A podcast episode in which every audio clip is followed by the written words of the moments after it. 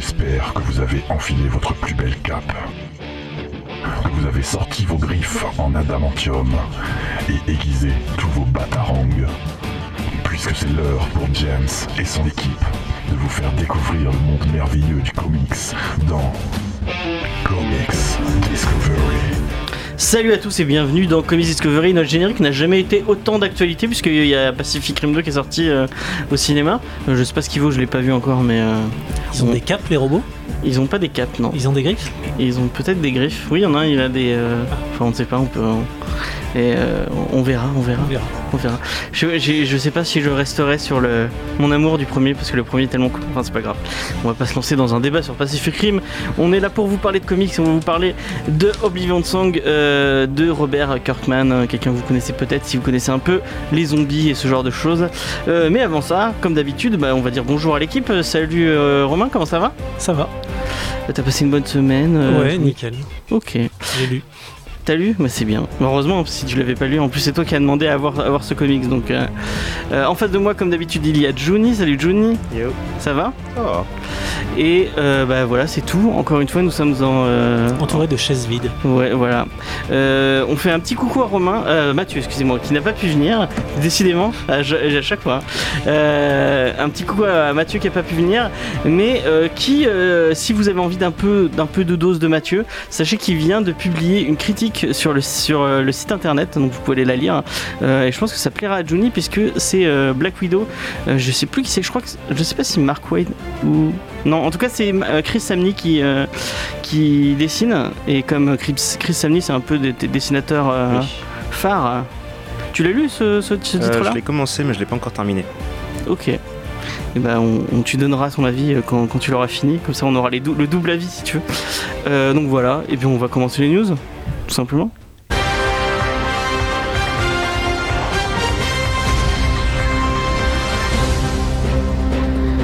Et on va rester dans les thématiques qui font plaisir à Johnny, puisque on va vous parler de euh, des Tortues Ninja et euh, du dessin animé Tortues Ninja dont vous avez parlé euh, il y a quelques semaines, puisque si vous suivez un peu l'actu- l'actualité Tortues Ninjaesque, bah, le, dessin animé de Nickelodeon est fini.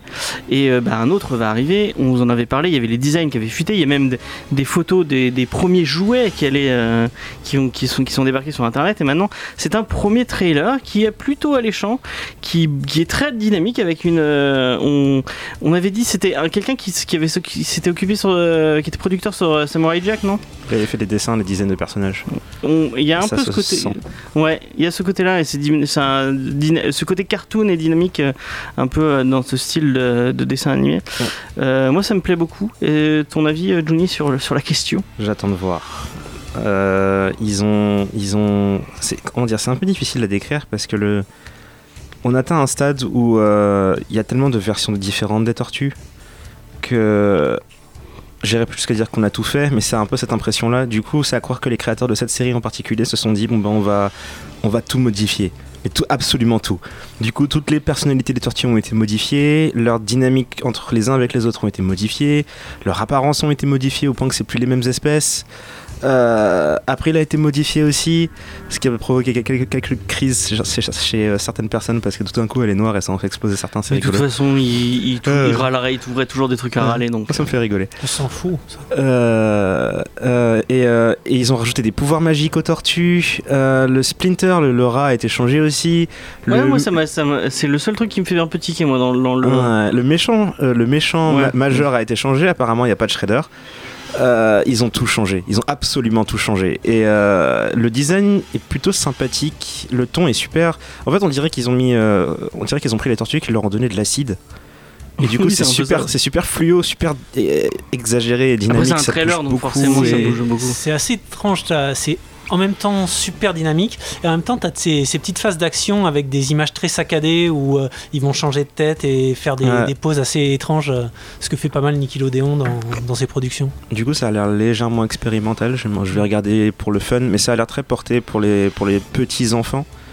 Et euh, ça risque d'être soit une série que je regarderai pas parce que ben, ça me plaira pas forcément beaucoup sans être mauvais, soit ça fera euh, ben, une de ces séries que je mate en mangeant euh, au déjeuner, j'en sais rien. Et j'ai l'impression que même dans le dans, dans le parce qu'on dans derrière on entendait un peu un petit bout du générique. Ils ont gardé c'est un, un peu le, le côté hip-hop qu'il y avait dans le, Ouais. dans le dernier. Ouais, ouais, Ils, ont, ils ont gardé des, des notes du générique classique aussi. Bon, après, ça, c'est normal. Ils veulent pas. Il y a une identité tortue qu'ils veulent conserver. Tout en modifiant toujours plein de choses. Parce que, comme je disais, le.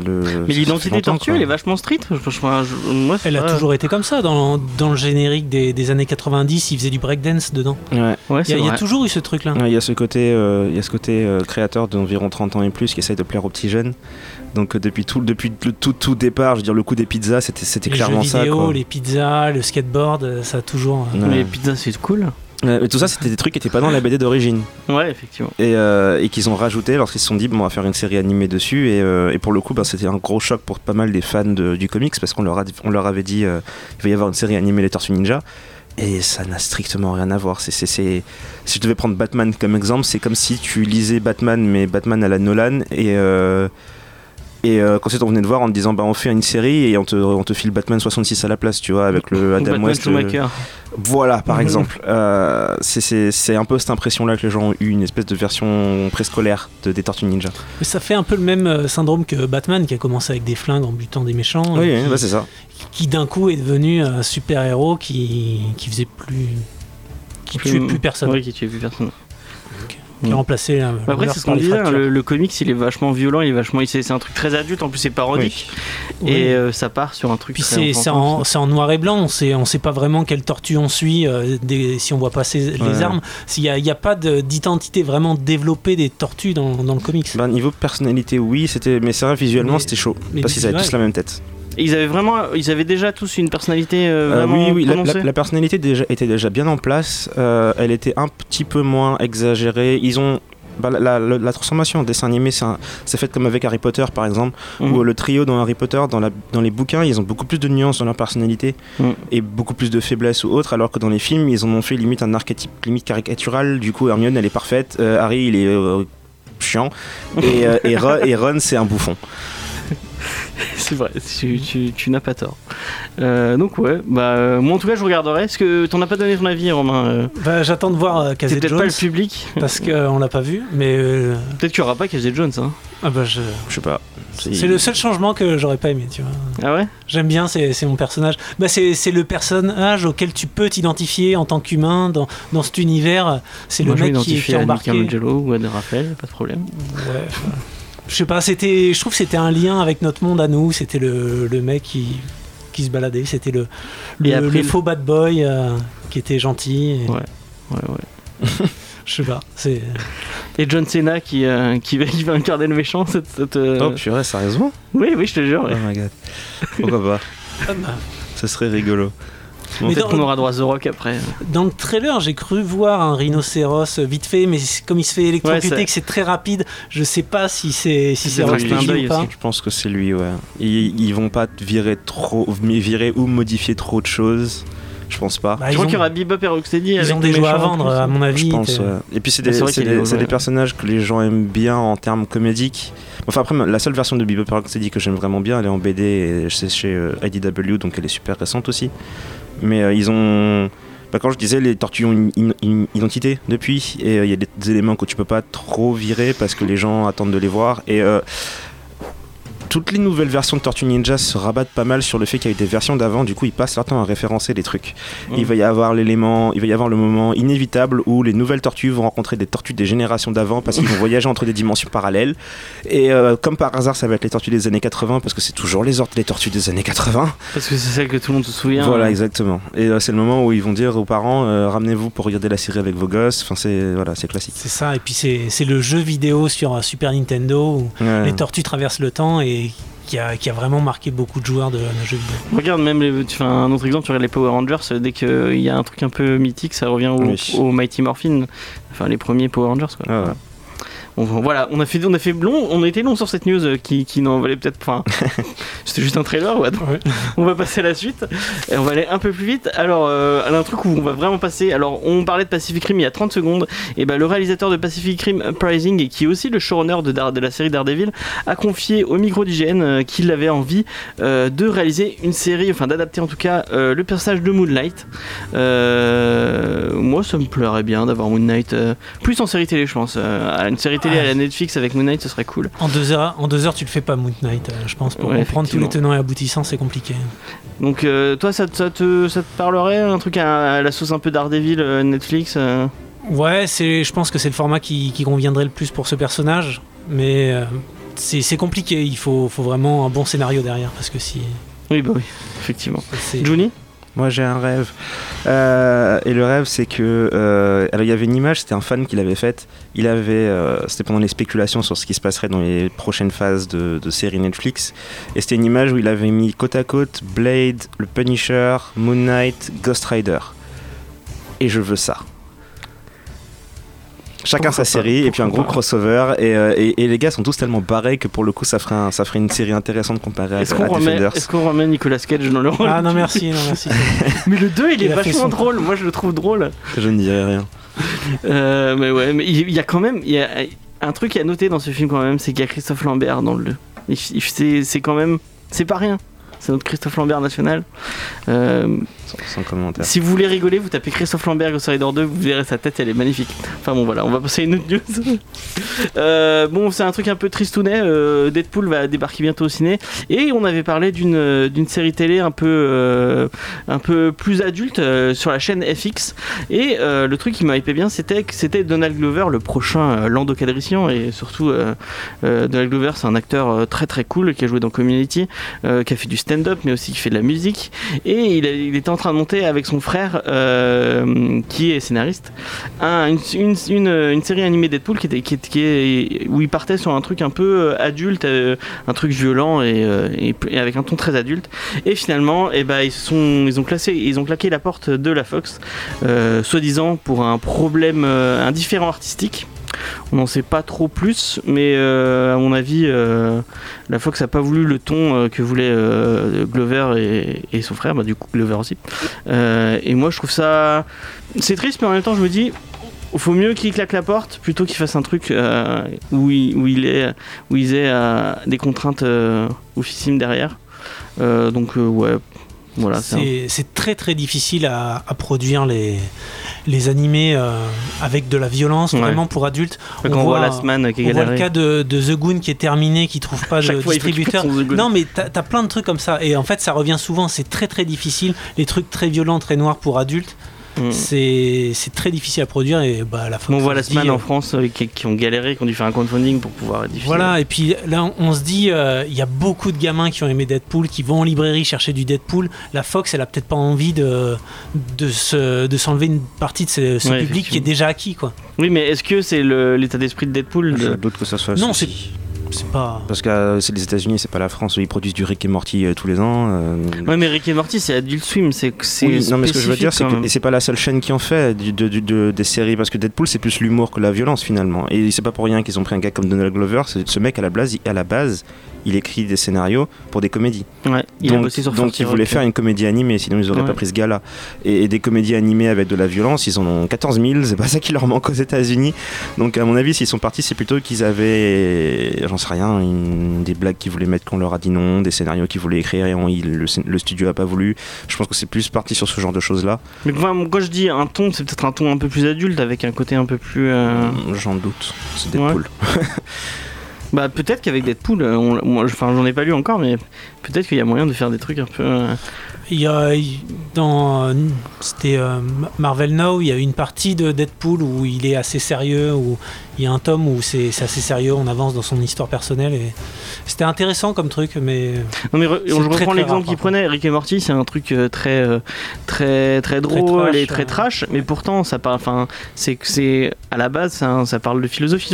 BoJack Horseman, qui est une série qui est très trash aussi, et qui très dans l'humour, ça parle de la très, ça parle très bien de la dépression et ça Mm. parle de d'Hollywood d'une façon intelligente. Tu peux tu peux être euh, être trash et, euh, et avoir un humour un peu graveleux, mais en même temps avoir un truc un peu plus intelligent derrière. Ouais, mais pour moi, tu as, déjà un public de, de jeunes consommateurs qui, Ouais. qui veulent du Deadpool. Et c'est facile à vendre en fait. Tu- si tu fais un dessin animé pour enfants, tu sais qu'il va, qu'il va passer. Oui, bah oui. Tu sais que tu auras du spectateur derrière. Donc c'est c'est Parce que plus ce serait pour compliqué. enfants. mais- Enfin, pour, pour, jeunes, euh, pour jeunes publics, quoi. Parce que ados. Deadpool, ils le feront pas pour des gosses, hein. ils sont pas fous. Non, mais Ou alors, ils autour pourraient, de, mais ce de serait- 12 ans, c'est des trucs. euh, Tu veux voir quoi, Johnny, toi, autour de Deadpool? Qu'est-ce qui. Qu'est-ce qui Ils quel est- m'intéressent pas, donc quel rien. est... Ouais, mais dans, dans, dans l'idéal, tu vois, il n'y a, pas- y a pas un truc, tu te dis, ah ouais, ça pourquoi pas? Il m'a jamais particulièrement plu ce personnage en fait. Donc euh, j'ai pas d'attente particulière parce que je pense même pas à Deadpool de mes journées. D'accord. tu m'aides beaucoup dans mes questions. Euh, Romain Moi, j'aimerais bien qu'ils fassent un truc sur Deadpool. Du, Oh putain, mon dieu. Celui qui vient du, du multivers, qui est juste une tête, qui vient du multivers Mar- Marvel Zombie, et qui fasse un truc intéressant juste avec une tête de, de Deadpool, pour voir ce qu'on peut faire avec. D'accord. Bon, pourquoi pas. On va passer à la dernière news. Et c'est la news Frank Miller euh, de la semaine, puisqu'il a euh, le petit monsieur euh, qui, a déjà, euh, qui avait déjà un projet, puisqu'il va faire. euh, C'était quoi déjà une. une, J'en ai parlé il y a, il y a deux semaines, j'ai j'ai oublié. Ah oui, euh, un, un, un truc euh, Un Your livre One. sur Superman. Ah ouais, voilà, voilà. Your One sur Superman, exactement. Merci, euh, merci Johnny. Euh, donc, on va, et on va parler de deux autres projets puisqu'il a signé pour six projets. Donc maintenant, on, on en connaît trois et il y en a aucun qui me hype, mais c'est pas grave. Du coup, il a, il a parlé d'un, d'un titre. De, ce sera deux trucs un peu young adult, donc un, un truc pour public jeune. Un truc autour de Ka- euh, Carrie Kelly, donc qui est la Robin de l'univers de Batman Return. Pourquoi pas? J'espère que c'est pas lui qui dessine. Euh, et je crois que c'est pas lui qui dessine. Euh, donc oui. Et un autre truc qui va être inspiré des légendes arthuriennes écrites par Tom Wheeler. Où cette fois, ce ce sera pas Arthur qui va récupérer Excalibur, mais une jeune fille qui va récupérer Excalibur avant Arthur et qui deviendra la femme du lac. Donc euh, la question c'est est-ce que euh, Est-ce qu'il y aura un film Camelot pourquoi Non. non non C'est une pas- très bonne question. Ah oui, oui, je n'avais pas fait le lien avec euh, Camelot. je pensais au, au- au vrai Camelot. du coup, non, moi, ma question c'est est-ce que Frank Miller sur du young adulte, est-ce que c'est vraiment le public vers lequel on a envie d'emmener cette personne? Bah, Je laisserai pas lire à mon gosse, mais je sais pas. Non, mais ton gosse il a 3 ans. Oui, mais bon. Est-ce que tu donnerais. Dark Knight Return à- Il n'y a pas de dinosaure. hein. non, mais euh, pour ça, c'est. Je sais pas, c'est peut-être euh, peut-être une erreur de casting ou alors un coup de génie, on verra. C'est très difficile. Pareil. Ça te parle euh, Euh, il, a, il, il fait partie de ces auteurs où enfin, il a l'air d'avoir un peu vrillé. Il a l'air d'avoir un peu perdu la boule, j'ai l'impression. Il a fait des trucs bien depuis. euh, vous avez lu long, euh, Master Race ou, ou c'est long Oui, c'est le Master Race La suite de, de Dark Knight Return J'ai vu les images, ça m'a suffi. Non, je sais pas. Je l'ai acheté, mais je l'ai toujours pas lu. Euh, ouais, je sais pas s'il a, il a fait des trucs bien depuis de, récemment en fait. Parce que moi j'aime ses- j'aime son Daredevil, mais c'est les, les premiers titres qu'il a fait. J'aime mon Dark Knight Returns, c'est c'est quand même cool. Euh, Qu'est-ce qu'il y a de cool de chez de, de Miller euh, c'est- c'est- Sin City, c'est Sin c'est- City. Sin City, c'est cool. Euh, mais après. J'ai lu, je- j'ai- j'ai j'ai- j'ai pas lu le, le comic, j'ai vu les deux films. Le deuxième est, est moins bien, mais j'ai- lu les- Moi, j'ai j'ai lu le comics et je trouve que c'est c'est une narration vachement intéressante, le fait d'avoir euh, vraiment des, des dessins, une marge avec le texte, etc. C'était un découpage assez novateur. Enfin, moi, j'avais jamais vu ça Ouais. ailleurs. Maintenant, il y a pas mal de gens qui le font. Bah, Remender, il commence souvent, souvent par ce style de truc avec une planche et puis un texte à côté. Mm, mm, Même si lui, il intègre des bulles dedans pour. Il l'a sûrement piqué à Miller. Mais c'est ce truc-là, et c'était assez novateur à l'époque, et puis ça permettait vraiment de, de s'immerger dans, dans le dessin, avoir son, son texte. C'était une nouvelle façon de lire, j'ai bien aimé. Et puis c'était euh, assez noir, c'était très intéressant. C'est vraiment un film noir. Et donc aime bien le, les trucs de polar. Ouais, ouais. moi, moi qui adore le polar, c'est vraiment un, un bon film noir, euh, vraiment déjanté. Et toi, Johnny, est-ce qu'il y a des trucs que tu t'inspires un peu euh, de, de Miller ou- Ça m'arrive pas beaucoup, ça fait pas partie de mes préférés. Mais de temps en temps, j'y reviens, euh, relire des morceaux par-ci par-là de certains trucs histoire de voir en fait. Il y a quoi qui t'a marqué Ben, hein Daredevil et Dark Knight principalement. Euh, du Sin City de temps en temps parce que c'est en noir et blanc, du coup il y a des trucs visuellement très très sympas, mais euh, rien de récent. Chaque fois que je regarde ces dessins récents, je, je, je peux pas, j'ai du mal. Il me. Bref. Ouais. Il est meilleur scénariste. Je ne vais pas dire de mal de Miller. Euh, Il y a son Year One qui est très cool, le Batman Year One, euh, c'est vraiment très cool. Et c'est pas lui au dessin, c'est euh. Mazzucchelli, euh, je sais pas si tu es fan, mais moi j'aime beaucoup, Mais- beaucoup, beaucoup. L'avantage de Sin City, justement, c'est que c'est en noir et blanc et t'as l'impression de regarder un truc un peu d'ombre chinoise. Ouais. Et c'est ça donne un petit côté poétique au Mm, truc, mm, un petit côté euh, con- contrairement au contenu qui est, qui est super trash. et ça, ça donne un équilibre assez marrant. Après, pour les gens qui ne le sauraient pas, on, on prend beaucoup de pincettes parce que euh, s'il y a des gens qui, qui ne connaissaient pas du tout Frank Miller, euh, c'est un, quelqu'un qui, qui est un génie dans le, enfin qui est reconnu euh, euh, dans le milieu comme quelqu'un de, de- qui, qui a fait des grandes choses, mais qui malheureusement est un peu trop parti du côté euh, obscur de la force, on va dire. Euh, c'est quelqu'un qui est pro NRA, donc pro euh, arme à feu, qui est très très conservateur, euh, qui est un poil raciste, euh, donc euh, et qui a tendance à écrire un peu des trucs dans ce style-là, et un peu un peu euh, merde antiféministe. euh, Ouais, un peu misogyne. un peu misogyne, euh, les femmes sont Ouais. très vénales et très Ouais, son traitement des femmes est. et problématique. Et ça fait un moment que le mec fait des sorties un peu problématiques, donc c'est pour ça qu'on prend des pincettes. Euh, donc voilà, je pense qu'on a fait un peu le tour euh, Mhm. de ça. Euh, du coup, on va passer à la petite pause musicale avant de parler du titre. Et comme on a parlé de, de- de Donald Glover, je passer un petit, un petit, un petit titre de Shelly Gambino, donc qui est son nom d'artiste en tant que rappeur, et c'est The Worst Guys. Et c'était euh, The Worst Guys, Shelly Gambino, euh, featuring euh, The Chance, The Rapper. Et vous êtes toujours sur Comics Discovery, sur Radio Campus Montpellier. Et on va vous parler du nouveau comics de Robert Kirkman. Et je vais laisser Romain nous faire la, la review. Bah, je vais vous faire un petit topo sur Robert Kirkman pour ceux qui n'ont pas la télévision ou qui ont fait un coma jusqu'à maintenant. Donc euh, Robert Kirkman, c'est un scénariste de comics euh, plutôt célèbre maintenant. Il a commencé comme euh, vendeur de comics dans un magasin, ouais. Il était passionné, il s'était toujours dit qu'il ferait du comics. Et donc il avait contacté son pote de lycée Tony Moore pour, pour créer un comics qui s'appelle Battle Pop. Ils l'ont édité tout seul, euh, comme des grands. C'était l'histoire d'un pape qui combat le mal, mais il a remplacé son petit crucifix par une épée et une mitraillette. Ah ouais, Battle Pop comme ça, ouais. Ouais. Et ça, ça a eu son, son petit succès, apparemment, il a été repéré par, par Image. Et c'est là qu'il écrira vers 2002, je crois, euh, Invincible.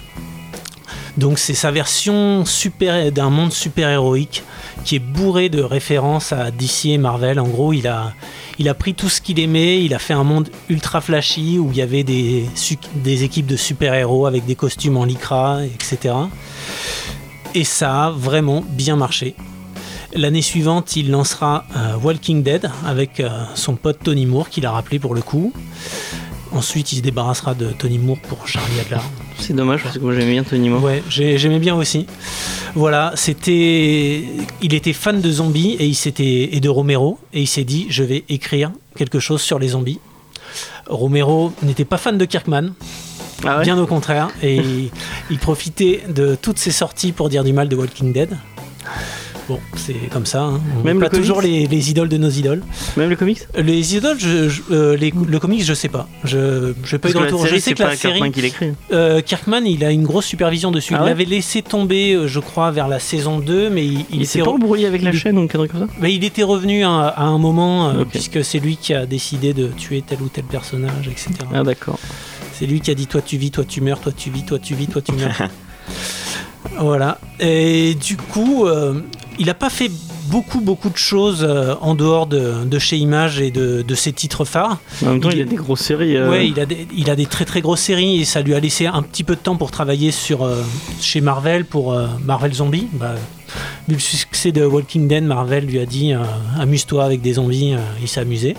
on- voilà, on il- devait le faire, finalement, on le fera pas, on Mm. rappelle. Il a aussi signé une, une partie de l'histoire du premier Civil Wars. Alors c'est dans un recueil. euh, je suis pas sûr qu'il ait vraiment beaucoup beaucoup bossé là-dessus.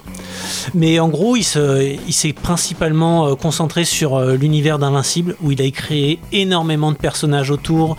Il a développé les, les Gardiens du Globe, sa version des, des Justice League ou des Avengers. Mm. Il a fait des personnages comme euh, Bright, Wo- Wolfman, des personnages qui n'étaient pas forcément dans l'histoire d'Invincible, mais qui étaient dans le même monde et qui ont qui ont fini par interagir avec ce personnage. Mhm. Il s'est aussi beaucoup consacré à, à Walking Dead, Mhm. à la série télé. Il, il coécrit euh, un roman par an sur euh, l'histoire du gouverneur et de, des gens qui restent euh, dans, dans la petite ville de je sais plus comment s'appelle d'ailleurs. Et puis, et puis son autre série, Outcast, qui a eu pas mal de succès et qui a été aussi adaptée en, en série télé. Ouais. Voilà. D'ailleurs, euh, Kirkman, euh, il c'est pas le mec qui laisse ses œuvres euh, reposer très longtemps. Donc, avec l'annonce d'Invincible en comics, va commencer la série télé Invincible. Ouais, c'est un peu l'anti-Alan Moore. hein. Ouais. Il adapte, il, Il adapte, continue, il adapte. il, il doit se faire tellement de fric avec les, avec les séries télé. Euh, que- J'imagine. C'est à croire qu'il fait une ferme à, à séries en fait. C'est c'est un peu ça, ouais. C'est un, peu fait, le il Mark fait- Millar, il fait des Ouais, scénarios mais, euh, voilà, ouais. en comics. C'est l'exemple que j'ai donné aussi. C'est Miller qui, qui- C'est ça. Je crois que c'est Miller qui rêve d'être Kirkman. Ah, c'est possible, hein, parce que ça, ça se vend énormément bien, c'est les droits de ces, ces Bah, comics. Walking, euh, Walking Dead en France, c'est la meilleure vente, euh, tout, euh, tout comics confondu, je crois. Ah oui, c'est vraiment un gros carton. Mm, mm. Et donc aujourd'hui, on va vous parler d'Obli- d'Oblivion Song, qui est dessiné par euh, Lorenzo De Felici et si vous n'avez pas suivi, qui est scénarisé par euh, Kirkman. Et donc c'est assez particulier puisque Kirkman, il s'est dit, euh, je vais faire un lancement mondial. Le comics a été publié en français, donc euh, dans notre, euh, dans notre format à nous, qui est le format cartonné qui reprend six numéros américains. Et donc les Américains ont eu droit à un numéro kiosque. Donc euh, ils nous rattraperont sûrement au mois de septembre à peu près. Je crois que c'est vers septembre, ils auront leurs six numéros. et ils en seront au même point que nous. Donc je sais pas si nous on, on aura un autre numéro d'ici septembre ou si on, on va les attendre, euh, puis les rattraper, puis les attendre. peut-être le lancement, on va les attendre. Mais- Non, je sais pas. Mais voilà, c'est assez intéressant. Et puis, euh, je, je sais pas, ça me, ça me fait penser à l'écho qu'il y avait, comme quoi les, les mensuels américains allaient peut-être disparaître au, profit du, Ah, du du TPB. relié, Ouais. qui est de plus en plus présent aux États-Unis, qui est un format qui n'existait pas et qui vraiment se développe à fond. Mm, Ouais, ça euh, commence vraiment là. Et les gens en ont marre d'acheter des numéros au fur et à mesure. C'est ça. Donc je, je sais pas si Kirkman a, a tenté euh, de montrer aux Américains et regardez. En France, eux, ils ont les six numéros. Vous, vous allez attendre. Il l'a fait, enfin, c'est une sortie mondiale, mais il, a fait- il, est, il est sorti dans combien de. Tu, tu sais tout Euh, ça je, je sais, je sais pas du tout. Enfin, dans les pays où c'est édité euh, habituellement, euh, c'était tous en même temps. D'accord. Il y en a sûrement en Italie. Ouais, c'est possible. Vu que le, le dessinateur est italien, je serais pas étonné. Du coup, t'as des infos sur le dessinateur ou pas du tout? Euh, le dessinateur, je sais qu'il a fait euh, de la franco-belge, Ouais. mais euh, pas il vient même pas du titre- comics. euh, Non, non, pas de titre marquant. Je, il, il a fait un essai de comics, mais je, c'était un comics très mineur. Et Ouais. voilà, il a fait, il a signé une couve pour euh, Walking Dead. J'imagine, Ah, que, j'imagine que ça a dû être euh, son, son, Il en a fait chez son Marvel truc aussi. de recrutement. Il a bossé chez Ankama. Euh, Là, comme ça de mémoire, il y a Draka, il y a Orphanie. C'est deux BD qu'il a faites. Et il fait essentiellement de la BD soit en Italie, soit en France. Et il a fait de la colo au tout, tout, tout début. Ouais. Et au fur et à mesure du temps, il est devenu, on va dire, illustrateur en termes plus larges. Jusqu'à arriver à ça, en fait. Ok. Et voilà. Et on lui Et souhaite tu, euh, bonne chance puisque Ah oui. Kirkman sur euh, Invincible, euh, sur The Walking Dead, il a toujours viré son premier dessinateur pour un second euh, qui a fait mieux. Enfin, qui a fait mieux pour Invincible. Et C'est gentil pour Charlie Adler. là, je- je- Bah, c'est pas que ouais, c'était Charlie mauvais. Adler, c'est- c'est c'est pas mauvais, c'est C'était moins énergétique que, que- Comment il s'appelle encore? Tony Moore. Euh, Non, mais je veux dire sur, sur Invincible, le deuxième dessinateur. Comment il s'appelle encore? Otley, Voilà. Le truc avec Ryan Otley, c'est que son, son, son trait est tellement énergétique, il y a tellement de sang, il y a tellement de, de- Ça correspondait parfaitement en fait au ton du truc. Mm. Et le dessinateur d'avant était pas mauvais, c'est juste que c'était moins, moins puissant, on va dire. Ça correspondait peut-être tu- moins bien. le changement de dessinateur, c'est vraiment ressenti. Quand je l'ai- quand j'ai lu le premier, le premier tome d'Invincible, j'ai fait c'est pas mal. Et quand ils ont changé de dessinateur, j'ai fait c'est mortel. Moi, c'est- voilà. j'ai eu le même effet, vraiment mais inverse sur Walking Dead. je disais, ah, j'aime bien, c'est joli et tout. Et puis, ah, non, ça devient un peu moche. hein, c'est dommage. Ouais, mais l'histoire de Walking Dead, c'est vraiment, il a vraiment beaucoup développé ses personnages et En plus, il s'est embrouillé avec Tony Moore, non? Ah, je sais pas. Je crois qu'il il, a tendance à beaucoup s'engueuler avec les gens. Enfin, Il a tendance à beaucoup s'engueuler avec les gens, ouais, Ouais. apparemment avec les productions. euh. Après, c'est des trucs où il y a- Calibots. c'est tellement des histoires de pognon qu'au final, ça Mais c'est pour ça qu'il est arrivé à un poste assez haut chez Image et peut-être que maintenant il est. On s'engueule moins avec lui. Ouais, bah Lui oui. il s'engueule, mais les autres s'engueulent moins. Le syndrome euh, George Lucas. No comment. Et du coup, bah, Oblivion Song, de quoi ça, nous- de quoi ça parle hein Et donc, Oblivion Song, ça parle de la ville de Philadelphie. Et il y a un gros trou dans cette ville de Philadelphie. Et il y a Tom Hanks qui arrive et qui Voilà. Et qu'est-ce que c'est que ce trou? Ce trou a été remplacé par des créatures étranges et une, euh, une espèce de, de forêt étrange.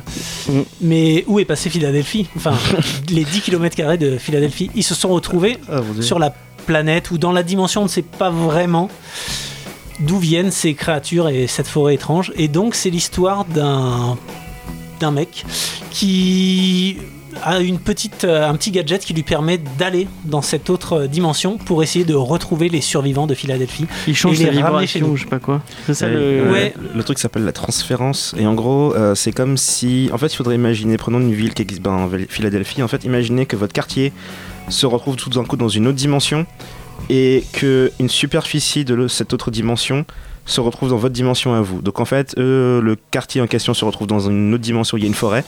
Et la même superficie de forêt s'est retrouvée donc dans le cœur de Philadelphie. Avec des créatures qui Ouais. bouffent les gens. Oui, bah oui. Voilà, Voilà. Parce que sinon, c'est. Sinon, c'est pas marrant si c'était des, des trucs, des, Voilà. des bisounours. euh, Il y a eu un échange en fait de superficie. On va, on va simplifier ça comme ça. Voilà. En, en gros, ce qu'on comprend un petit peu, c'est que c'est ils sont au même euh, ils sont au même endroit, mais pas sur le même plan. Donc il faut se déphaser ou un truc comme ça, ce qu'ils appellent la transférence, qui permet de passer de l'un à l'autre et qui permet de, de ramener des gens. euh, pour Avec voir- des, des seringues des- hypodermiques. Des, fléchettes, ouais. Et en fait, ils les chassent, les survivants, parce que les survivants, bah, ils ont passé 10 ans dans un endroit euh, cauchemardesque et ils ont les boules. Ouais. Ils fuient, ils ont peur de tout et de tout le monde. Et donc, ça va démarrer là-dessus. On va. En même temps, si t'as un mec avec un gros fusil qui commence à te courir après, ouais. qu'est-ce que tu fais euh, dans la vraie vie Et ben, tu cours surtout que euh, à chaque fois qu'il a chassé des gens, on les a jamais revus. Donc, euh, les gens là-bas ont peur. Et on va suivre ce personnage. On va découvrir plus sur ses motivations parce que ce qui est pas mal, c'est que on reste pas sur ce, sur le point de vue du personnage. On va sur quelque chose d'un peu plus large. Ouais. On comprend ce qui s'est passé au niveau euh, de l'État, au niveau euh, présidentiel, les répercussions politiques que ça a eu. On voit que le mec, il a essayé de monter une équipe, qu'il a eu un budget. On voit que ça traîne trop en longueur, donc euh, ils ont envie de fermer la, la section de recherche qui coûte euh, beaucoup de pognon et qui apporte pas beaucoup de, De résultat. de résultats.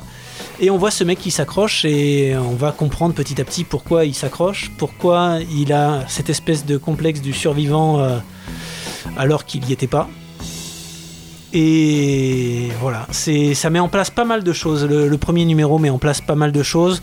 On a beaucoup de, de petits trucs. C'est, c'est un peu comme Kirkman. C'est vraiment, il fait l'art du teasing. On, on escalade un petit peu. On, on met, euh, on, Ouais, il on se met pose plein, plein, de plein de questions. On va y répondre à une ou deux pour pas trop. euh, C'est ça qui est pas mal, je trouve, chez lui. C'est que il met énormément de questions en place. Rapidement, on répond à des questions mineures pour, euh, pour se dire c'est bon, on avance dans le scénario. Mais à chaque fois qu'on répond à une question mineure, on a une question majeure qui s'ajoute. Et voilà, après ça fait effet, effet boule de neige, on a beaucoup de questions et ça laisse sur la fin. Effectivement, effectivement. Voilà. Euh, Ce que vous en avez pensé. oui. euh, on- ce qu'on n'a pas dit, c'est que euh, le, le, le- le- fin, il y a tout un truc avec son frère aussi, où il cherche son frère, nanani, nanana. Ouais, ouais, on, on veut pas spoiler. Ouais, on va pas spoiler. On va... De toute façon, c'est un tome 1. euh, euh, et on n'a pas parlé du dessin. Parce que Johnny, tu peux nous. Avant qu'on donne notre avis un peu plus. euh, Je soupçonne que. Alors j'allais dire, je soupçonne que, Cartman fait ses, ses courses en Italie maintenant. Euh, mais en fait, c'est euh, parce que le dessinateur, donc Lorenzo, est italien et la coloriste, parce qu'en fait, ils vont tellement, ils vont tellement ensemble. On peut pas, on peut pas parler de l'un sans l'autre. Et euh, c'est Annalisa Leoni. Et en fait, euh, en faisant ma recherche dessus, j'ai découvert qu'en fait, ils- sont ensemble. Oui, bah oui. Et, euh, et c'est euh, et c'est comme Declan Shalvey et, et, et, Jordi Belair qui bossent souvent ensemble aussi, parce qu'ils sont ensemble. Et, en fait, j'ai réalisé en plein milieu du bouquin que je suis en fait leur taf depuis longtemps, mais je savais pas que c'était eux. Parce que j'étais tombé sur des images par-ci par-là. euh, et j'avais trouvé le, le style graphique vachement sympa et, euh, du coup en fait j'ai j'ai fini par découvrir qui c'était et hum, bizarrement, étant donné que c'est un comics, la première chose à laquelle j'ai pensé en voyant le dessin, c'est c'est très européen. C'est-à-dire que c'est fait au pinceau, visiblement. Je suis allé euh, fouiner sur euh, Google, chercher des photos du gars en train de dessiner pour découvrir comment il fait. Je suis allé chercher des vidéos de, de Colo pour voir comment il fait, parce qu'en plus, il en a fait au moins une de vidéos de Colo. Euh, bref, j'es- j'espionne les, les dessinateurs que, que j'aime bien. Euh, je stocke, voilà, j'assume. Euh, Mais du coup, c'est pas lui qui fait la Donc colo, c'est sa bien. femme. Euh, ah bah apparemment c'est un peu des deux, mais visiblement c'est surtout elle qui a l'air de colorier les choses et, euh, et elle le fait super bien. En fait elle apporte énormément de texture et d'ambiance. Elle fait euh, l'une des grosses raisons pour lesquelles ça marche, c'est parce qu'il y, a une- y a une atmosphère dans chacune des cases.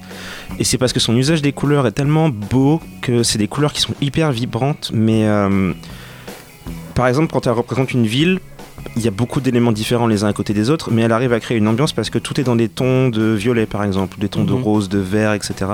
C'est beaucoup d'ambiance en ce style et ça te, c'est un côté cinématographique en fait qui marche super bien et qui va bien du coup avec le trait au pinceau qui est très énergique, qui a beaucoup de vie dedans parce qu'il il a pas peur de faire des traits qui tremblent un petit peu, qui apportent pas mal de, de vie en fait au lieu et au personnage. Et la grosse grosse qualité du truc, c'est euh, et c'est la raison pour laquelle si Kirkman change de dessinateur, je doute que ça marche aussi bien, c'est que il les a pas pris au hasard. Il, il a pris des gens qui ont un sens du design qui leur est propre à un point où j'ai jamais vu un, un- un univers pareil. Le, le design des monstres, en fait, des plantes et de Mhm. l'univers entier fait tout. Si tu n'as pas ce design-là, ton histoire, elle sert à rien. C'est assez étrange parce que j'en avais peu vu des créatures de, de ce type-là, cette végétation-là. C'est marrant parce qu'on on a déjà vu des, des milliards d'exoplanètes dans- au cinéma, en comics, etc. Oui, en comics, Et- surtout chez Image, il y a plein de Ah trucs ouais. comme ça. Et j'ai été surpris quand même. J'ai été surpris de me dire putain ça je, l'avais- je l'avais pas vu ça. Il y a un petit côté organique dans les créatures. euh, qui dirais, euh, ben, j'ai vu, euh, j'ai vu Anni- Annihilation il y a pas longtemps. Ouais. Et euh, que d'ailleurs je recommande beaucoup parce que c'était de la bombe. Et, euh, et ça a ce côté. euh, Annihilation, en fait, sans rentrer dans trop de détails, ça se passe dans un dôme dans lequel la végétation et la faune ont- sont en train de muter, mais en permanence. C'est une espèce de, de loop de mutation, ça s'arrête jamais et ça va super vite. Et ça a ce côté-là où euh, on dirait que les créatures ont juste. Elles ont évolué, mais de manière limite difforme, les unes à côté des autres. Il y a des plantes qui ressemblent à des animaux. Et euh, et, enfin, c'est très très étrange, mais du coup, c'est super organique, ça fonctionne super bien. Et c'est vraiment un monde où euh, c'est, à mon avis, les meilleures pages parce que justement, voir la végétation et les animaux vivre au milieu de ruines de Philadelphie, ça donne un, un effet qui est super beau, qui fonctionne super bien. C'est- en fait, c'est la partie la plus intéressante du bouquin. Mais moi je trouve que les, les deux marchent bien ensemble. Le, t'as, t'as un côté très vivant où il, il arrive dans le, dans, enfin on, on débarque comme ça dans cette, dans la dimension. Et le moment où, où il arrive, euh, où c'est beaucoup plus, euh, euh, c'est un peu plus froid. c'est très administratif puisqu'il il, il va, il y a des problèmes. Je, je trouve que le, le- les, les deux, le, le mélange des deux fonctionne très bien ensemble. Les- moi c'est ça qui, était, qui m'a. C'est exactement ça. Et d'ailleurs, bon, je vais pas teaser, c'est dans, le, c'est dans la quatrième de couverture. Il y a des survivants qui veulent euh, rester là-bas. Ouais, c'est la partie la plus intéressante niveau Voilà. scénar. Et, et en fait, euh, clairement, quand on lit le, quand on lit le comics, bah, nous aussi, on a envie d'être là-bas. Oui, parce on a que, envie de retourner. Parce oui. que c'est chiant. Enfin, c'est des trucs administratifs. Tu tapes des. C'est les mecs qui parlent de paperasse. Tu, tu te fais. Il y a des disputes de couple et tout. Enfin, ouais, c'est, Ouais, Ben, nul. j'aime bien. C'est nul, mais c'est bien, c'est nécessaire. Mais tu dis, putain, je comprends pourquoi le mec il part. et, et je comprends pourquoi euh, l'ambiance qui est là-bas. D'ailleurs, tu parlais des ambiances de couleurs, mais là où les meilleures ambiances de son, c'est c'est dans cet autre monde Oui. où on voit les toute la gestion de toute l'ambiance, je trouve, est gérée par rapport à, à la source de lumière. Quand il fait nuit, il y a vachement de violet. Les feux de camp, ça rend vraiment rougeoyant. C'est c'est super beau. Tout est pensé en fonction des des, Des sources de des lumière, sources de des- lumière. Et c'est pour ça que je pense que c'est- c'est clair que ça se voit qu'ils ils sont en symbiose entre le Oui. dessin et le et la, et la couleur parce que il a dû penser à ça. Il a dû penser à qu'est-ce que je vais mettre comme couleur quand je dessine. Mhm. Et ça se voit et ça, ça fonctionne C'est super. généralement comme ça que ça marche le mieux. Mais après, niveau scénar, c'est justement cette partie. En fait, le, le- le- le concept en soi est pas super original dans le sens où des histoires de gens qui sont bloqués dans une dimension avec des monstres, on en a vu 14 000. Euh, des trucs avec des, des lieux plus ou moins post-apocalyptiques, on en a vu 14 000 aussi. Là où ça devient int- intéressant, c'est, euh, et c'est un peu dommage qu'il le spoil sur la quatrième de couverture, Ouais. c'est que les gens qui sont bloqués là-bas, ça fait 10 ans. Et euh, c'est un peu comme. En fait, c'est un peu comme imaginer des gens qui seraient bloqués dans une sorte de zone de guerre ou sur une île déserte avec des bêtes sauvages. Et au moment où tu viens les, chercher, ils sont là depuis tellement longtemps qu'ils sont éloignés de la civilisation, entre guillemets, ben, civilisée. Et, euh, et ils te disent qu'en fait, euh, ils se sont construits une vie là-bas et ils sont très contents. Ils n'ont pas envie de rentrer parce que le- le- ils aimaient pas comment ils étaient quand ils étaient, quand ils étaient dans une mégapole. Ils aimaient pas euh, avoir des dettes, ils aimaient pas avoir un taf. Et ils sont très contents de vivre avec les moyens du bord et de se créer un monde là-bas. Et, j'aime bien cette idée parce que du coup, ça tape sur. euh, ben, en fait, c'est des questions philosophiques qui sont un peu plus intéressantes que taper sur des monstres et sauver Oui, des oui, gens, oui. tu vois.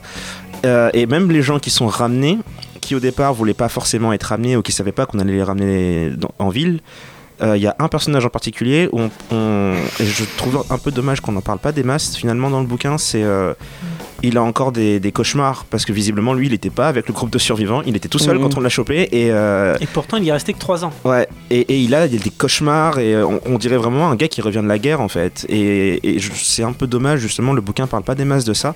Mais ils ont l'air d'être tous euh, comme ça, même euh, il y a un moment, Mais je- ramènent un Je couple. pense tout qu'on au va y revenir. Ouais, ils, ils le sont tous, ouais. mais c'est pour ça qu'il faudrait effectivement un tome 2, tome 3, etc. Parce qu'il fait un suivi, il fait un suivi, il va voir de temps en temps les gens qu'il a sauvés pour voir Ouais. leur, euh, leur réadaptation à la, à la vie civile, justement, puisqu'ils en parlent.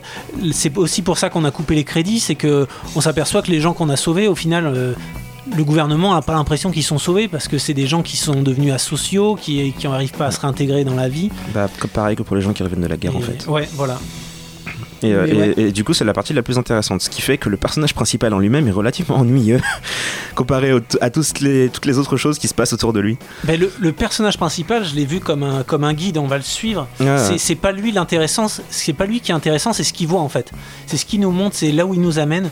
Et je trouve que c'est c'est pas mal ce truc de voilà de, de, de prendre un personnage qui on pourrait, il a pas vraiment de personnalité ou de charisme très affirmé, Il, et donc on, on peut on peut le remplacer. Ça peut être, on il peut, se mourir, dire, c'est pas peut- grave. non mais on peut se dire c'est c'est moi. De toute façon, il, il est pas vraiment écrit ce mec-là. Ouais. Il est pas il est pas très précis, donc Pourtant, il y a des trucs qui sont teasés. euh, il y, a des, il y a des trucs qui sont teasés, mais on peut facilement euh, se glisser dans sa peau puisqu'il n'a pas de trait de caractère extrêmement affirmé. Il a pas de.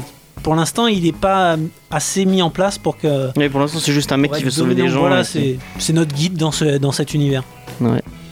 Mais voilà, donc euh, le la grosse force du truc, à mon avis, c'est le dessin, principalement. Parce que. Parce que l'univers, les designs des monstres, et, et- Ah mon dieu, c'est beau! Et du coup, ben, comme je disais, on en reparlait tout à l'heure, du, du changement de dessinateur que Kirkman, Kirk- Kirkman a l'habitude de faire, j'espère qu'il le fera pas là. J'espère aussi parce que sinon il va se tirer une grosse balle dans, une grosse balle dans le pied. Mais Sauf il l'a si fait sur euh, The Hunt et ça a été Sauf une James purge énorme. Ça a été une horreur.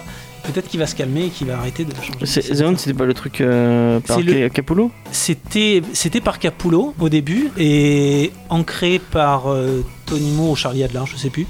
Bref, ils avaient, ils avaient mélangé leur équipe, euh, l'équipe de Spawn euh, originale et l'équipe de Walking Dead, pour faire quelque chose euh, ensemble en coopération. Et au bout d'un moment, bah, Capullo est parti chez DC. Ouais. Et C'est qui qui a repris? Je sais pas, mais c'était tellement dégueulasse que j'ai fermé, j'ai j'ai pas fini le tome. D'accord. J'ai fait pareil que lui.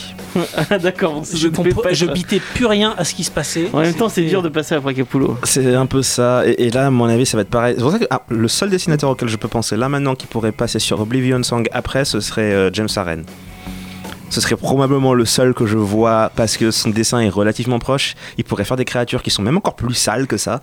Et il C'est pourrait... Arrête, c'est pas celui qui est sur Rumble euh, Oui, ouais, et il pourrait, il pourrait faire des créatures qui seraient très très belles, très en lignée de ce qu'on a là, et il pourrait les faire bouger relativement bien. Mais j'ai pas envie qu'ils viennent, hein. moi je suis très content avec le dessinateur Ah ouais, qu'on a là. Et puis ce que, ce que j'aime bien, encore une fois, c'est que les personnages, c'est pas des caricatures. Le personnage principal, c'est pas un Rambo. Il a une tête. euh, C'est un médecin pourrait- en fait. On peut le croiser dans le c'est un métro. bah, c'est un mec qui. C'est pas son taf à la base, ce genre Ouais. de truc en fait. Partir, en, ouais, partir en commando dans la forêt, euh, c'est pas son truc. Hein. Mais. Mais il a dit qu'il se s'est entraîné pendant un an, Ouais, je sais ouais. pas quoi, à un moment. Il il entraîné avec une équipe de, de soldats justement Ouais. pour aller là-dedans euh, avec le, le D'ailleurs, on, avec l'appui on- du on en revoit un moment où il, où il- il demande de, de revenir avec lui. Mhm. Et le mec a l'air de- d'être traumatisé par ce qu'il a vécu. Et il dit bah Non, non, Ouais. Mais J'y c'est un, un plus aspect jamais. intéressant parce que c'est pas, un- il est pas fait pour ça et ça se sent que il est, c'est plutôt un gars de, de bureau en fait. ouais, ouais. Et euh, il a fait ça parce qu'ils se sont coupables et etc. Parce que voilà, il a ses propres poids du fait qu'il a des, des gens qu'il connaît qui sont partis. Enfin, il a, il a toutes sortes de, de- de- d'angoisses à par, par rapport à ça qui font, qui le motivent à faire ce voyage, mais euh, c'est pas son truc à la base. Mm. Du coup, tu demandes à un rat de laboratoire de se mettre un, gilet sur le dos et de partir en, dans une ville abandonnée pour sauver des gens de monstres, et euh, c'est pas son truc, mais il le fait quoi. Dans un comics plus mainstream, ça aurait été, euh, ça aurait passé en mode euh, il est badass, mais là on, on voit le mec qui a morflé et qui est un peu plus. Ouais. Ouais, et puis même tous- tous les personnages, il n'y a, y a pas de mannequin, il n'y a pas de, Ouais, ouais. il y a pas de, de morphologie euh, à la DC ou à la Marvel. C'est les gens sont, sont normaux. C'est je- j'aime bien ça, je trouve. C'est appréciable d'avoir un comics euh, aussi. Là pour les monstres. Voilà.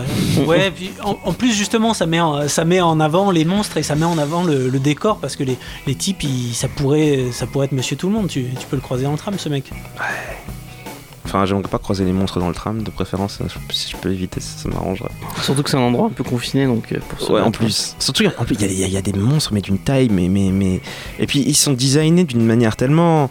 On dirait, il y en a, ils ressemblent à des boyaux qu'on aurait arrangés les uns avec les autres et qu'on aurait jetés sur le dos d'un tapir et, et- et qu'on aurait ensuite mélangé avec une poule et. et Et ça donne une espèce de tas informe.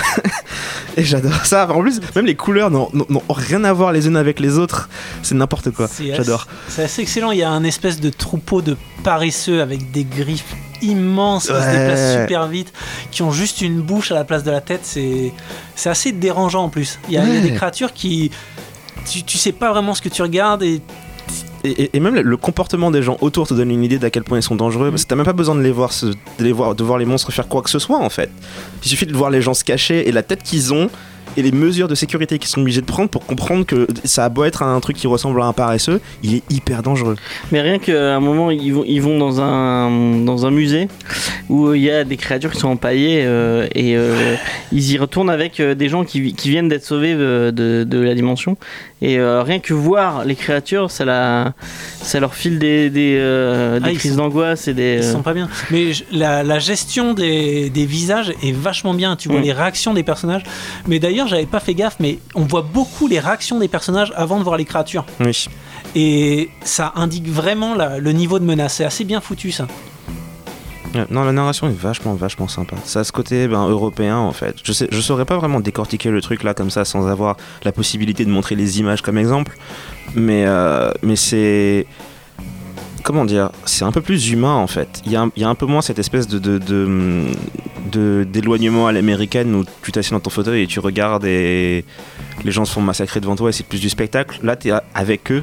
Du coup, c'est pas du spectacle, c'est, c'est une, une- expérience que tu vis avec le personnage et euh, t'es aussi mal à l'aise qu'eux lorsqu'ils sont mal à l'aise. hmm.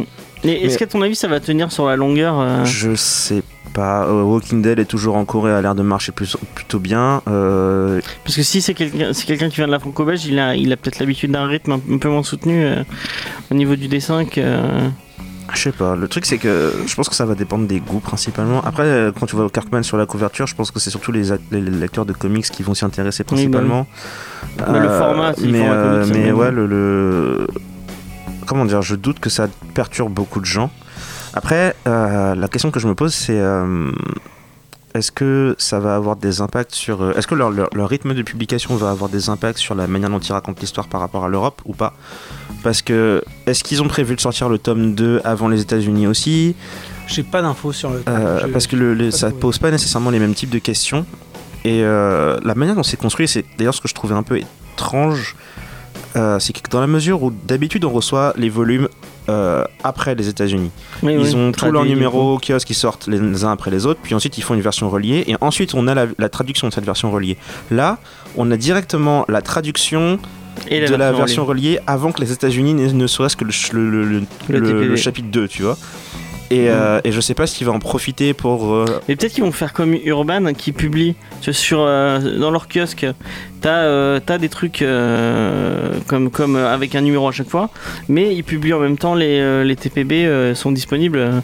donc tu, tu, comme ça, tu peux, tu peux suivre des deux façons possibles. ouais, parce que- Apparemment, aux États-Unis, ils ont pas de TPB encore. Ah, il n'y a pas de TPB Non, il n'y a qu'un numéro 1 pour l'instant. Ils ont le chapitre 1 là-bas seulement. Et, euh, et du coup, la question que je me pose, c'est est-ce que Kirkman va modifier sa narration par rapport à ça? Est-ce qu'il va partir partir peut-être un peu plus en longueur ou j'en sais rien? Ça m'a pas l'air d'être le cas parce que malgré le fait qu'on l'ait avant les Américains, ce bouquin est quand même construit comme si on l'avait reçu après eux. Il est construit de la même manière d'un point de vue narratif que s'il avait été euh, publié en chapitres séparés avant d'arriver à Mais il y a nous. Le travail de Glénat aussi derrière. Est-ce que ça t'a fait mal de lire de la VF Euh, un peu, ouais. oui, oui, oui, vraiment. Et euh, bon, après, ça, c'est mes problèmes à moi, mais euh, disons que la traduction. Ça, c'est la traduction française en général. Je, je vois des phrases, c'est pas des phrases en français. C'est pas construit comme des phrases en français. Et je vois très bien à pas mal de bulles où il y a des formulations où je vois la formulation d'origine en anglais et je sais pourquoi ils ont traduit ça de cette manière. Et ça sonne très très moyen et euh, c'est pas c'est pas une critique nécessairement. Je veux dire, Oui, c'est parce que t'es complètement anglophone et que tu. euh, tra- traducteur c'est compliqué quoi c'est Oui, tu, fais comme tu peux et euh, mais voilà ça m'a je lis pas en français généralement justement parce que j'ai dû ça me sort de l'histoire en fait tout simplement mm. ça me sort de l'histoire de lire un truc où je vois une phrase et je me dis alors déjà c'est pas du français et en plus j'arrive à voir la version en anglais derrière je sais ce que ça veut dire donc voilà c'est Ok, donc c'était le, le petit laïus sur, le- sur la VF. Est-ce que vous avez euh, des recos culturels, sachant que j'en ai une? Euh, oula oula oula Tu oula, n'as plus le oula. droit de dire Black Panther. hein. Euh, non non non Donc, je pense que euh, là c'est bon y a euh, ouf, en fait je tu peux plein de redire trucs in Time encore. euh, Euh, non, je- je- en fait, je mets plein de trucs en ce moment vu que je passe mon temps à bosser. Euh, Il y a Jumanji que j'ai vu qui est pas mal du tout. Ouais, il est cool, Euh, Il y a Cabin in the Woods, Cabane dans les bois, je crois que ça s'appelle en français. J'ai pas T'avais jamais vu la cabane dans les bois? Jamais. Il est vraiment très Euh, cool, non, en fait, je me méfie beaucoup des, des films d'horreur de, depuis plus ou moins Ouais, ma là, c'est, naissance. euh, c'est Drew Goddard. Parce que, ouais, c'est ça, c'est que je suis obligé de faire un peu de. J'ai eu un- une réacclimatation au concept du film d'horreur. Parce qu'en fait, je me suis rendu compte que depuis ma naissance, pas mal de films d'horreur qui sont sortis étaient relati- relativement pourris, voire avec du sang pour rien. Et de temps en temps, il y en avait un très très bon, mais que du coup, je voyais pas parce que j'avais été tellement habitué aux films d'horreur pourris qui sortent en pâté toutes les années Mhm. que euh, mon cerveau en fait avait fini par se dire ben, les films d'horreur c'est de la merde Mais ce qui est bien dans Cabin avec The Wood, c'est qu'il justement il joue avec les codes Voilà, des, et, des euh, films d'horreur et nuls. ne, ne- dit absolument rien. Genre, Oui, le- oui. le- spoiler ce film, c'est limite criminel. Mais tu sais, tu, tu regardes la, le- la bande-annonce, la bande-annonce donnait des spoils. euh, Ouais, ne regardez pas la bande-annonce. Franchement, hein, et, et le, le film en fait est super sympa. Euh, Qu'est-ce que j'avais vu d'autre encore? Annihilation, c'était vachement sympa, mais je ouais, sais pas si, il est cool. ouais. je sais Il pas si je peux sympa. le recommander à tout le monde. Je pense que ça se teste. Après, Si vous avez pas- aimé Ex Machina, d'ailleurs, euh, Ex Machina, euh, regardez Ex Machina si vous l'avez pas vu. même Ex Machina a plus de, plus de, de- il est plus simple à, à appréhender Tu l'as vu que euh, Annihilation. T'as kiffé? Ouais, c'était c'était- c'était très beau et puis euh, j'ai bien aimé le. Moi j'ai juste un problème avec la fin, on en, on en parlera peut-être, euh, que je trouve un peu longue, mais euh, sinon ouais, le film est cool. D'ailleurs on en a parlé dans Ciné Blabla si vous avez envie d'en parler. et le dernier que je pensais absolument jamais me retrouver à dire un jour, j'ai vu le dernier livre de la jungle de Disney. Putain je l'ai pas vu. Euh, en fait, je rattrape pas mal de films que je- justement je voulais pas voir au ciné. Parce Elliot que, et le dragon de Disney, il est pas mal. Euh, et ben, en fait, c'est un peu l'impression que j'ai parce que du coup, je les mate les uns après les autres. J'ai vu Cendrillon et Maléfique aussi, et euh, ils sont tous ok. Sauf le livre de la jungle où pour le coup il y avait des trucs que j'ai trouvé vraiment vraiment bien, notamment le fait que c'est pas une copie carbone du dessin animé. Ouais. Ils ont essayé de donner un aspect un peu plus euh, épique en fait, mais épique dans le sens où les animaux sont un peu plus grands que la normale, euh, la forêt est vachement majestueuse et il y a éno- énormément de, de- niveau ton et esthétique, c'est plus sérieux, plus sombre. Sherkan est un sociopathe qui m'a fait peur. Je pensais pas avoir que c'était possible d'avoir un nouveau peur de lui, tu vois. C'est marrant un film pour enfants qui... Et euh, non mais vraiment, il a, non mais il est, il est plus psychologique parce que euh, il a une relation avec les loups et il tape un peu sur le côté. euh, c'est un tigre qui déteste les humains, mais qui en plus de ça, il, manipule un peu. Il fonctionne comme un dictateur. Il a une, un- une emprise psychologique sur tous les animaux autour. Ils ont peur de lui et il s'en sert. Et euh, il se sert de- des, des éléphants comme des sortes de dieux vénérés dans la forêt. Enfin c'est, il y a un univers en fait créé autour. Et que puis c'est. Barbas qui est le double, donc forcément il a un peu plus de... Oui, mais voilà. Donc tout le tout le tout l'univers en fait était vachement sympa. Mais regarde Elliot et le dragon, il est vraiment, il est vraiment sympa. Ok, je le mettrai sur la liste. Euh, et du coup, est-ce que t'as une reco? Euh, ouais, j'ai vu Hostile au cinéma Putain, je l'ai pas vu, faut que j'y et aille. c'était énorme. Euh, Christian Bale, il est mon Christian acteur Bale. préféré. Et clairement, et ce film est vraiment, c'est vraiment une tuerie. C'est c'est d'un réalisme, euh, d'une C'est pour les gens qui savent pas, c'est un. C'est un western. C'est un, c'est un western qui joue avec les, les codes du western où il y a des, des longueurs, etc. Mais c'est super beau et L'action est super bien filmée. Je, je, je pris vraiment une grosse, grosse claque. Les trucs, je m'y attendais pas du tout. C'est pas du tout téléphoné. Et. euh, Ouais, c'est rare de voir. euh, depuis True Grit, j'avais pas, j'avais pas vu de, de vrai western au cinéma. C'était très rare. Et là, vraiment, c'est excellent. Et puis sinon, il y a Far Cry 5 qui sort demain. Est-ce que ça tente Enfin, bon, On en parlera plus tard peut-être. Euh, C'est culturel. ben, moi, je vais, je vais aller très très vite. Euh, J'ai lu le livre audio de Ready Player One et vraiment, euh, je pense que c'est l'œuvre la plus geek que j'ai jamais vue de ma vie. Enfin, que j'ai jamais entendue plutôt de ma vie. Euh, j'ai hâte de voir le, fi- le- le film, mais j'ai très peur parce que le, livre est très très dense. Euh, si vous avez l'occasion de, enfin, si vous aimez la pop culture des années 80, si vous aimez les jeux d'arcade des années 80, si vous aimez euh, les jeux vidéo, franchement, allez-y euh, les yeux fermés. Pour le coup, euh, c'est vu que c'est un livre audio, vous pouvez y aller. Euh, et parce que c'est vraiment très très très cool, c'est une, vraiment une histoire très sympa. Euh, et j'ai hâte de voir le film, on en parlera peut-être la semaine prochaine. Du coup, voilà, on va vous laisser sur ça. Et comme je voulais, je voulais vous parler, je vous ai parlé de Ready Player One, le truc autour de ce, de ce livre, c'est vraiment les références. Il y a des références toutes les 30 secondes à toute la pop culture, donc beaucoup de références à de la musique. J'aime bien comment Romain me regarde. Non mais c'est le livre où toutes, les, toutes les 30 secondes il cite quelque chose. Il y a, il y a toute une partie de... Il y a toute une partie de- du... Je sais, pas, je, sais pas, je sais pas si ce sera dans le film, mais il y a tout... Il y a genre trois chapitres. C'est en fait, il refait Wargame, le film. Il est dans Wargame et il, il fait le film. Voilà. Est-ce que c'est vraiment utile de. de, de... Ouais, pourquoi pas. Au bout d'un moment, Dans- là, au bout d'un moment, l'outrage de référence, c'est. Non mais dans, le- dans le bouquin, dans le bouquin c'est vraiment cool. Enfin bon, après.